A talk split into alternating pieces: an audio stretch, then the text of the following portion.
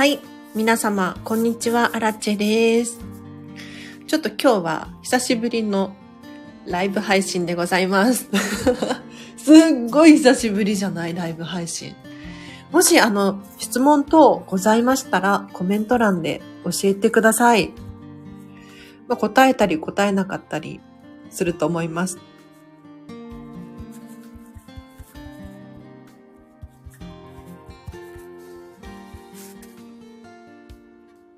今日はですね、今日のテーマはこちらです。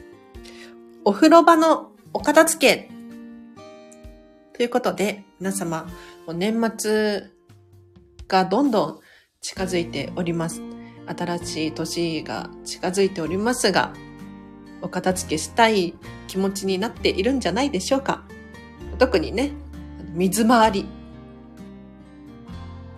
やりたいですよね。ということで今日はライブ配信しながらお風呂お片付けしましょう。で、自己紹介し忘れちゃった。私は、こんまり流片付けコンサルタントでございます。このチャンネルは、ちょっと最近サボりがちですけれど、基本的に毎日更新しておりますので、ぜひお片付け興味あるっていう方は、このチャンネルフォローしていただいて、毎日聞いていただけたらなと思います。では、お風呂の片付け方なんですけれど、ね、わかりますよ。やりたくないよね。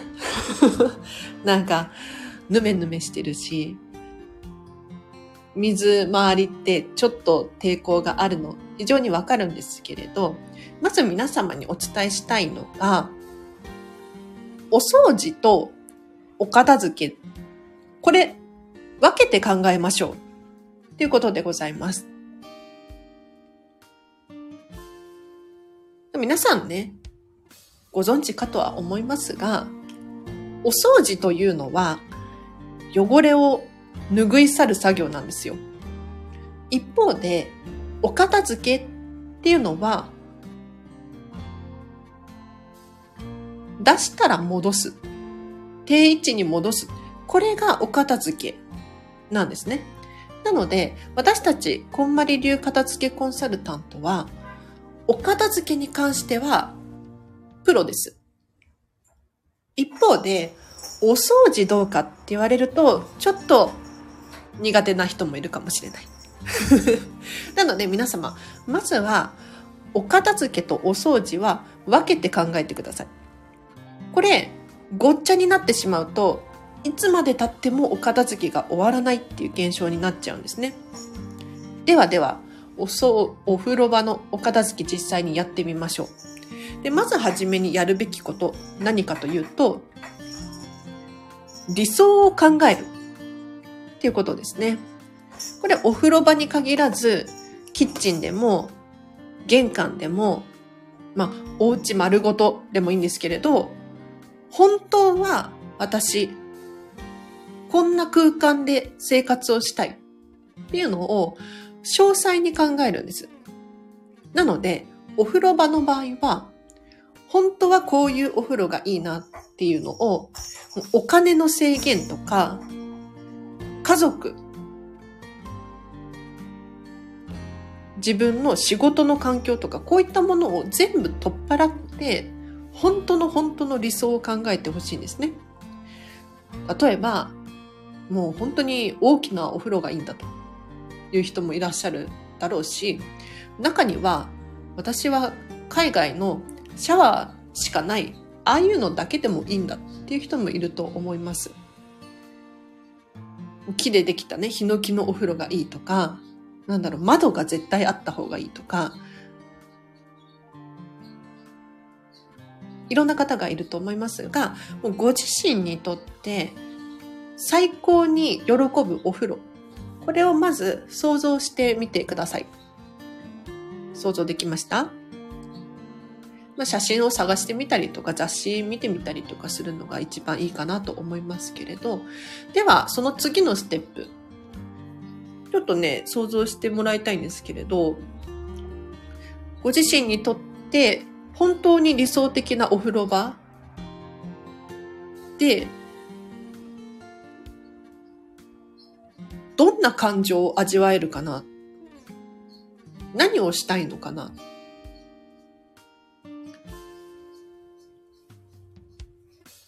どうですか？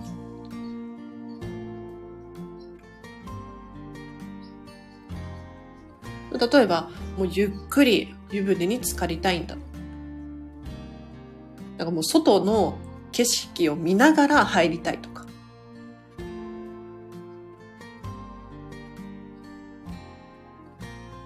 もしくはね、もうテレビがついててお風呂場に、映画なんて見ちゃうとか。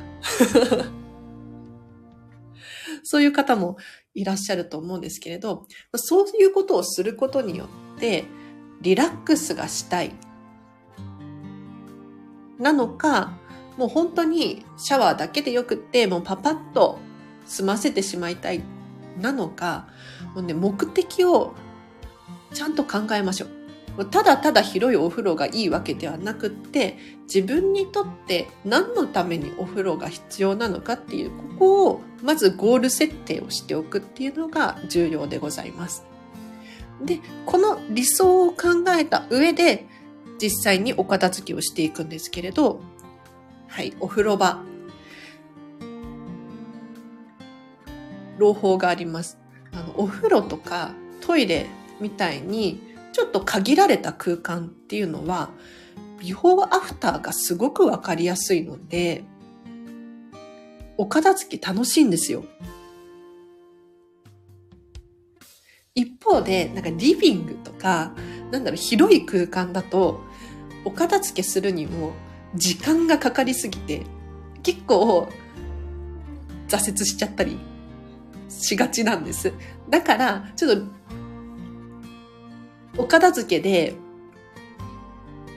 あんまり進んでないなとか、そういう感情を抱いたら、トイレやってみよう。お風呂場やってみよう。車の中片付けようとか、そういうふうにちょっと限られたスペースをやってみると、やる気が湧くかもしれないです。で、実際どうやって片付けをするかっていうところなんですが、まず、お風呂の中に置いてあるもの、これを全部外に出してください。脱衣所なのか、リビングなのかわからないですけれど、とにかく、お風呂場の中に存在するもの、すべて外に出すんです。もう一個も残らず、もう濡れてようが関係ないです。はい。なんか新聞紙かなんか引いて 全部出してください。この出す作業っていうのが、こんまりメソッドでは非常に重要視しているポイントなんです。なぜかというと、私たちね、常日頃から目にしているものって、慣れてきてしまって、何も疑問に思わないんですよ。そこにあるのが当たり前だから。一方で、新しい環境に身を置くと、なんであれがあそこにあるんだろう？なんでこれそこにあるんだろう？例えば職場を変えてみるだったりとか、引っ越しをするだったりとかすると、こういった疑問、不自然なところに気がつくんですね。なので、日頃見慣れている風景をガラッと変える必要がございますから、まずはお風呂の中にあるものを全部一つ残らず外に出すっていうことをやっていただきます。で別にそれを捨てろって言ってるわけじゃないので、これは安心してください。はい。で、もうシャンプーとか、石鹸とか、なんだろう。体洗う用のタオルとか、こういったもの、もう家族のものを含めて全部全部出していただいて、まず、どうするかっていうと、ちょっとお風呂場を眺めてみてほしいんですよね。引っ越してきた当時はこうだったなと 思い出してほしいんですよ。さらにお風呂の中から出したものたちを眺めて意外と多いなと思うのか思ってたより少ないなと思うのかちょっと自分自身の気づきに注目してみる。感情を味わってみるっていうのをやっていただきたいなと思います。でそこからいよいよ出したものを片付けていくんですけれど、どうするのと。だってこれ全部使ってるし。その気持ち非常にわかります。なので、こんまりメソッドの続いてのポイント。ご自身のときめきで選ぶ。これをやっていただきたいですね。お風呂から出したものたちの中で一番好きなものって何ですか？例えば、これは本当にこだわりで買ったお気に入りのシャンプーなの。すごくいい香りがするの。この香りを嗅ぐことでリラックスができる。ってなったら、もうそれはときめきですよね。あ、まさみさん、こんにちは。今ね、お風呂のお片付けをライブ配信でやっておりますので、もし質問とかあればコメントください。すっごい久しぶりのね、ライブ配信なんですよ。大丈夫かな？あ、嬉しい、嬉しい。私も嬉しいです。ありがとうございます。で、お風呂場から出したものたち、ときめき、ご自身の胸が踊るものっていう基準で、第1位から2位、3位って選んでいくんですよ。この石鹸はオーガニックのなんやかんやで誰かからいただいたお気に入りのものなのとか、すごくハッピーになりますよね。で、どんどん自分のお気に入りポイントっていうのを見つけていって、その結果、最終的にどんな気持ちになりますかと。あ意外と私って香りを重視してるんだなっていう気づきがあるかもしれないし、いやいや、私はシンプルなものが好き。っていう気づきがある人もいるかもしれない。なんかね、お片付けをすることによって自分と向き合うことができ、それによって本当の自分らしさっていうのを知るきっかけになるんですよね。なので、お風呂場のお片付けもそれと同じように自分が今持っているもの、もうこれをもう一度しっかり見つめ直してみてほしいなと思います。でもしね、お風呂の中から出したもので、ときめかないものがあったらどうしましょうっていう。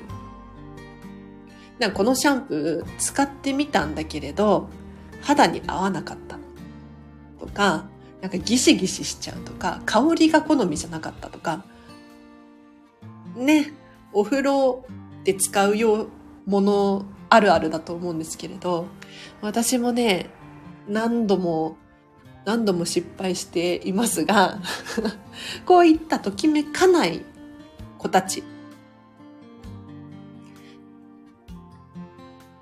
いろんな方法がありますよね。例えば、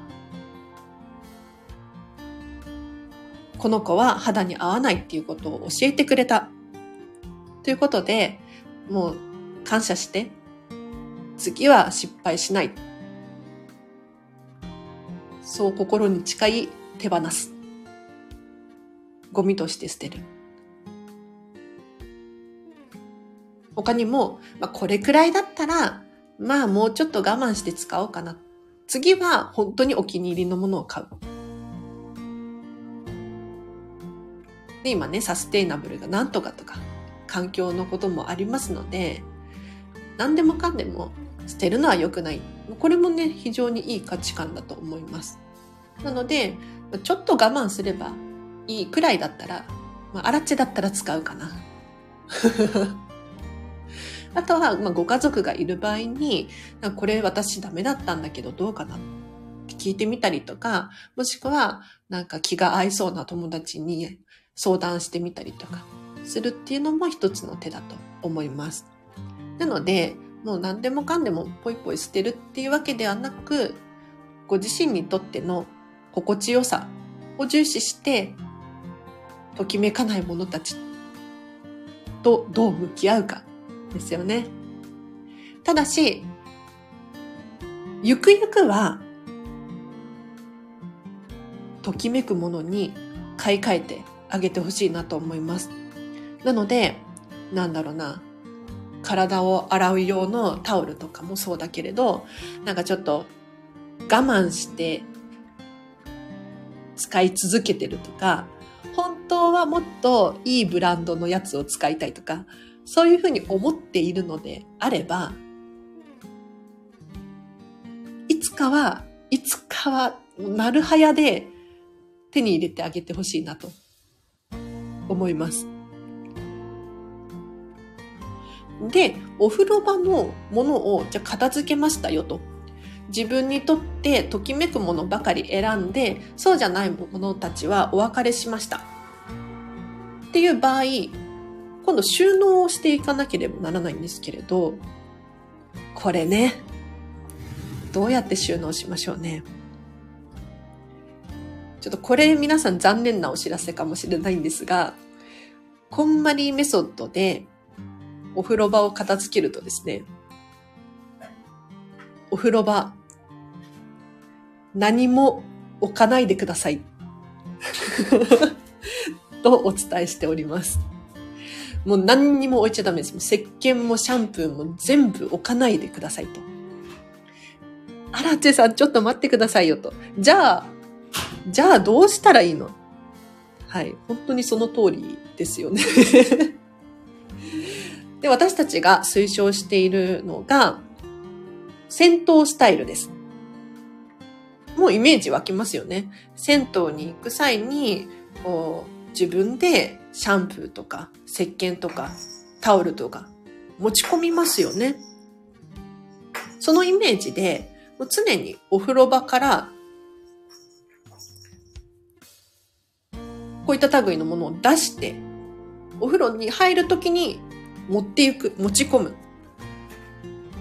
こうすると何がいいかっていうと、まずね、お風呂場が片付かない要因の一つとしては、やはり水回りなので、こなんかちょっと掃除したくないなとか、触りたくないなっていう気持ちになっちゃう。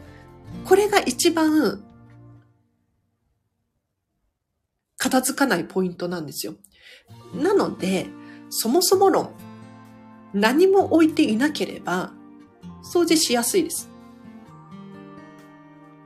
これね、トイレとか、キッチンなどの水回りにも使える技なので使ってほしいんですけれど、掃除しにくい環境にすると、途端に物が溢れてガチャガチャなってくるので、何も置かない。だから、お風呂から上がるときには、こう、タオルでね、体拭きますよね。そのついでに、シャンプーとか、リンスとか、そういったものもボトルを拭くんですよ。で、なんか100円ショップとかに売ってる、こう、プラスチックのね、箱ありますよね。ああいうものに入れていくんです。洗顔とか、化粧落としとか、全部入れて、お風呂の外、脱衣所だとか、そういったところに箱ごとポンって置いてあげてください。そうすると、あら不思議。お風呂場はすごく清潔で綺麗。これをね、キープすることができるんですよ。私たち人間って習慣で生きてますから。なんかね、習慣にするっていうのすごく大事なんです。なので、週に1回お風呂を掃除するとか、そういう風にするんじゃなくって、もう毎日、ちょっとでいいんですよ。お風呂から上がったついでにシャンプーボトルを拭くってもうそんな数秒ですよ。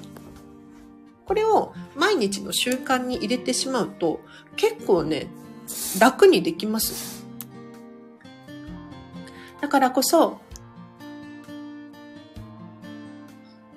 お風呂場、一回でいいからちょっと何も置かないっていうのを経験してみてほしいなと思います。ということで、お風呂の片付け方、今日は以上でございますが、いかがでしたでしょうか？ちなみに、えっ、ー、と、ここからは、アラチェがどういうふうにお風呂使ってるかっていう話をさせていただこうと思うんですけれど、私もですね、あの、戦闘スタイルなんですよ、基本的に。ただし、石鹸だけお風呂場に置きっぱなしにしてます。で、でもね、あの皆様、お伝えしたい、強く伝えたいのが、石鹸だけ置いてるんだけれど、これがね、私、いい商品を見つけまして、いや何かと言ったら、あの、床に、床っていうか、地面、地面、なんていうのかな。石鹸をそのままポンって置くわけではなくて、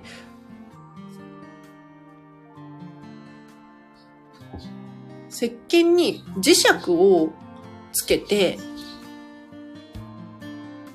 宙に浮いた状態で保管できるものを見つけてしまったんですよ。これね、かれこれ数年使ってますが、非常に便利で、えっと、鏡とかにね、吸盤で磁石をつけるんです。で、それをその磁石と石鹸にギュッて磁石をね、もう押し込むんですけれど、そうすることによって、宙に浮いた状態で、これ伝わってるかな、私。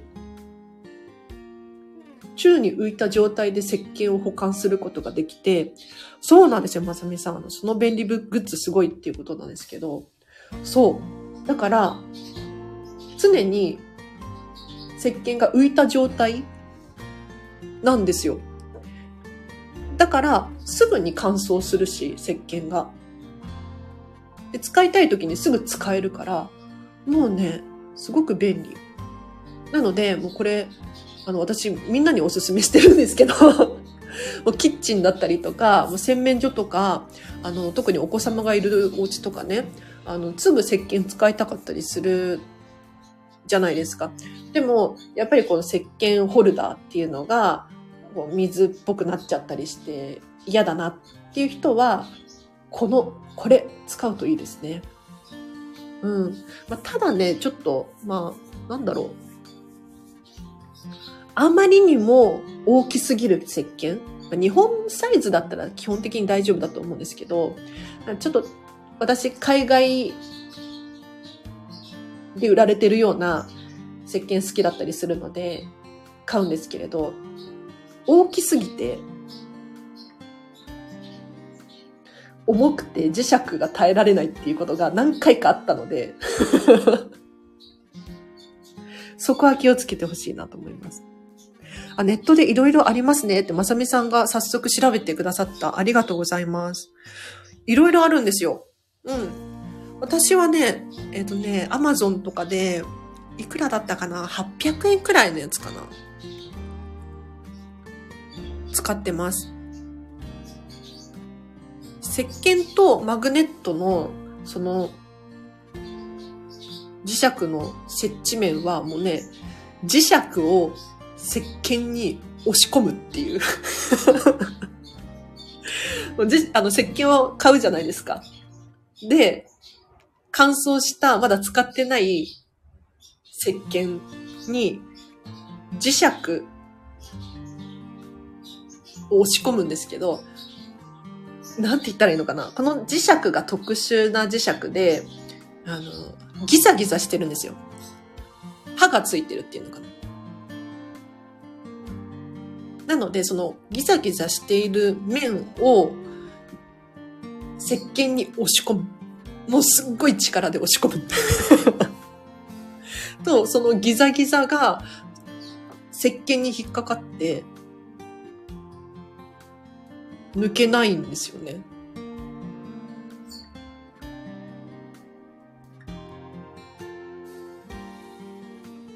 あ、ありますね。800円くらいのっていうことで。そう、それを使ってます。もうね、かれこれ、何年くらいかな ?3、4年使ってるんじゃないかな。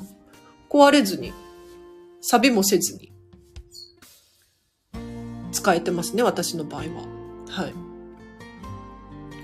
で、あと私のお風呂事情で言うと、あの、体洗う用のタオルあるじゃないですか。あれはね、もう、子供の頃から使ってなくて。いや、子供のところは使ってたかな。あの、私もともとアレルギー体質で、あんまり肌が強くないんですよね。で、皮膚科とかに通ってた時期があったんですけれど、やっぱりね、病院の先生が、こう体をゴシゴシしないでっていうふうにおっしゃるんですよ。なので、こう、体を洗うときは、もう石鹸をね、手につけて手洗いです。はい。気になるところだけ手洗い。あとはもう水でささっと流すだけみたいな。そういう感じです。で、さらに、タオルももう最近持ってなくって、持ってないっていうのはあれかもしれないけれど、あの、セームタオルっていう、まあ、水泳やってる人はご存知かもしれませんが、絞れるタオルがあるんですよ。水に濡らして、絞ってっていうのを繰り返し使えるタオルがあるんです。で、これを使ってます。で、なんでかっていうと、もうこれ1枚あれば もう毎日使えるので、タオルとかね、バスタオルとか洗うの大変だったり、乾かすのも大変だったりするじゃないですか。で、保管する場所も取る。ちょっとミニマリスト的には嫌で、そういえば水泳やってた時に使ってたあのセームタオル良かったな。と思って、もう今はね、お家でもセームタオルですね。で、さらに言うと、やっぱり私、肌があんまり強くないので、タオルでこうゴシゴシ拭くっていうのもあんまり好きじゃないんですよ。だから、セームタオルだと表面ツルツルしてるんですよね。なので、ゴシゴシしたところで、あの、痛くないですし、なんか程よく水分を残した状態で拭き上がるので、なんかタオルでね、体拭いちゃうと、カピカピになりません？私だけかな？私すっごい乾燥肌なので、あの、あんまり好きじゃなくって、程よいあの水分を残して拭き上がるセームタオルがお気に入り。で、ちょっとその水分残った状態で、あの、ボディクリームを塗るっていうのが私のルーティーンですね。なので、本当にお風呂で使うものってシャンプー、トリートメント、クレンジング、石鹸くらいかな。クレンジングももう洗顔と一緒のものですね。うん。私今使ってるやつがもう本当におすすめなんですけど、あの、米ぬか洗顔っていうのを使っていて、これもう、これも、これこそ数年使ってますね。なんかね、本当にただの米ぬかなんですよ。おすすめ聞きたい。ありがとうございます。米ぬかクレンジングとかって検索してくると出てくるはず。ただの乾燥した米ぬか なんです。でそれが、なんかプラスチックの容器に入ってるんですけれど、これをね、小さじ1杯くらいかな。おん？どれくらいかな？小さじ1杯。スプーン、ティースプーン1杯くらい手に取って、水でふやかすんです。そうすると、なんかちょっとぬるぬるになってくる。そなんか米ぬかそのものっぽい。米ぬかとなんか酵素とか入ってるのかもしれないけど、多分発酵させてんのかわかんないですけど、米ぬかをね、手に取るって水に濡らすとすごいヌルヌルしてくるんですよ。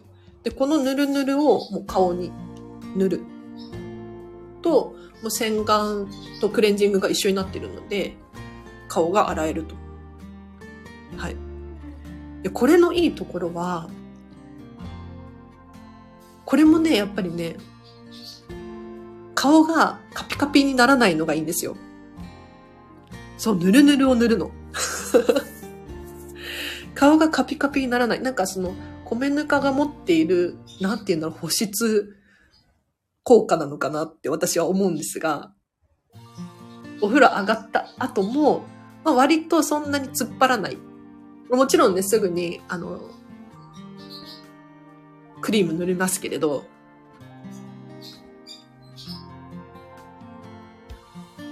米ぬかって油ありますね、しっとり。そうなんですよ。だから、突っ張らなくて私はすごく気に入ってます。で、しかも、乾燥している米ぬかなので、餅も良くって、結構長く使えます。で、詰め替え用が売ってるから そう、詰め替え用を詰め替えるだけっていう。うん。これが楽なんですよ。で、自然のものだし、米ぬかをね、あの、まあ、下水に流すわけじゃないですか。なんかね、この米ぬかを流すと、逆にこうぬるぬるがなくなるみたいな口コミもあったりして、